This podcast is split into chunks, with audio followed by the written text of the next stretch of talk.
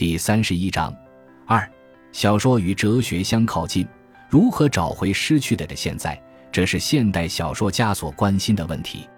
现在的流失不是量上的，而是质上的。因此，靠在数量上自然主义的堆积生活细节是无济于事的。唯一可行的是从质上找回。所谓从质上找回，便是要去发现现在的具体的本体论结构，也就是通过捕捉住现在中那些隐藏着存在的密码的情境和细节，来揭示人生在世的基本境况。昆德拉认为，这正是卡夫卡开辟的新方向。昆德拉常常用海德格尔的存在范畴表达他所理解的生活。基本的要求仍然是真实。但不是反应论意义上的，而是本体论意义上的存在范畴所表达的，便是这种本体论意义上的生活之真实。小说中的假种种技巧和虚构，都是为这种本体论意义上的真服务的。若非如此，便只是纯粹的假，纯粹的个人玩闹和遐想而已。有时候，昆德拉还将存在与现实区分开来，例如。他在小说的艺术中写道：“小说研究的不是现实，而是存在。凡发生了的事情都属于现实，存在则总是关涉人生在世的基本境况。小说的使命不是陈述发生了一些什么事情，而是揭示存在的尚未为人所知的方面。如果仅仅陈述事情，不管这些事情多么富有戏剧性，多么引人入胜，或者在政治上多么重要。”有多么大的新闻价值，对于阐述某个哲学观点多么有说服力，都与存在无关，因而都在小说的真正历史之外。小说以研究存在为自己的使命，这使得小说向哲学靠近了。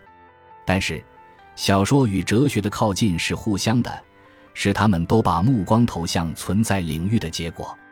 在这互相靠近的过程中，代表哲学一方的是尼采。他拒绝体系化思想，对有关人类的一切进行思考，拓宽了哲学的主题，使哲学与小说相接近。代表小说一方的是卡夫卡、贡布罗维茨、布洛赫、穆齐尔，他们用小说进行思考，接纳可被思考的一切，拓宽了小说的主题，使小说与哲学相接近。其实，小说之与哲学结缘由来已久。凡是伟大的小说作品，皆包含着一种哲学的关切和眼光。这并不是说他们阐释了某种哲学观点，而是说他们总是对人生底蕴有所关注，并提供了若干新的、深刻的认识。仅仅编故事而没有这种哲学内涵的小说，无论故事编得多么精彩，都称不上伟大。令昆德拉遗憾的是。他最尊敬的哲学家海德格尔只重视诗，忽视了小说，而正是在小说的历史中，有着关于存在的智慧的最大宝藏。他也许想说，如果海德格尔善于发掘小说的材料，必能更有效地拓展其哲学思想。在研究存在方面，小说比哲学更具有优势。存在是不能被体系化的。但哲学的概念式思考往往倾向于体系化，小说式的思考却天然是非系统的，能够充分的容纳意义的不确定性。小说在思考，并不是小说家在小说中思考，而是小说本身在思考。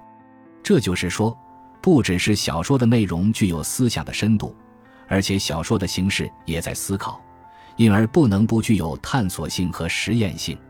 这正是现代小说的特点。所谓哲学小说与现代小说毫不相干，哲学小说并不在思考。譬如说，萨特的小说不过是萨特在用小说的形式上哲学课罢了。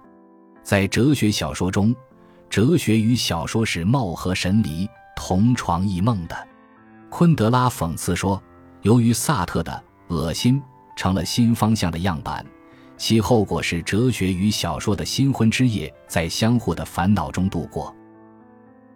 感谢您的收听，本集已经播讲完毕。喜欢请订阅专辑，关注主播主页，更多精彩内容等着你。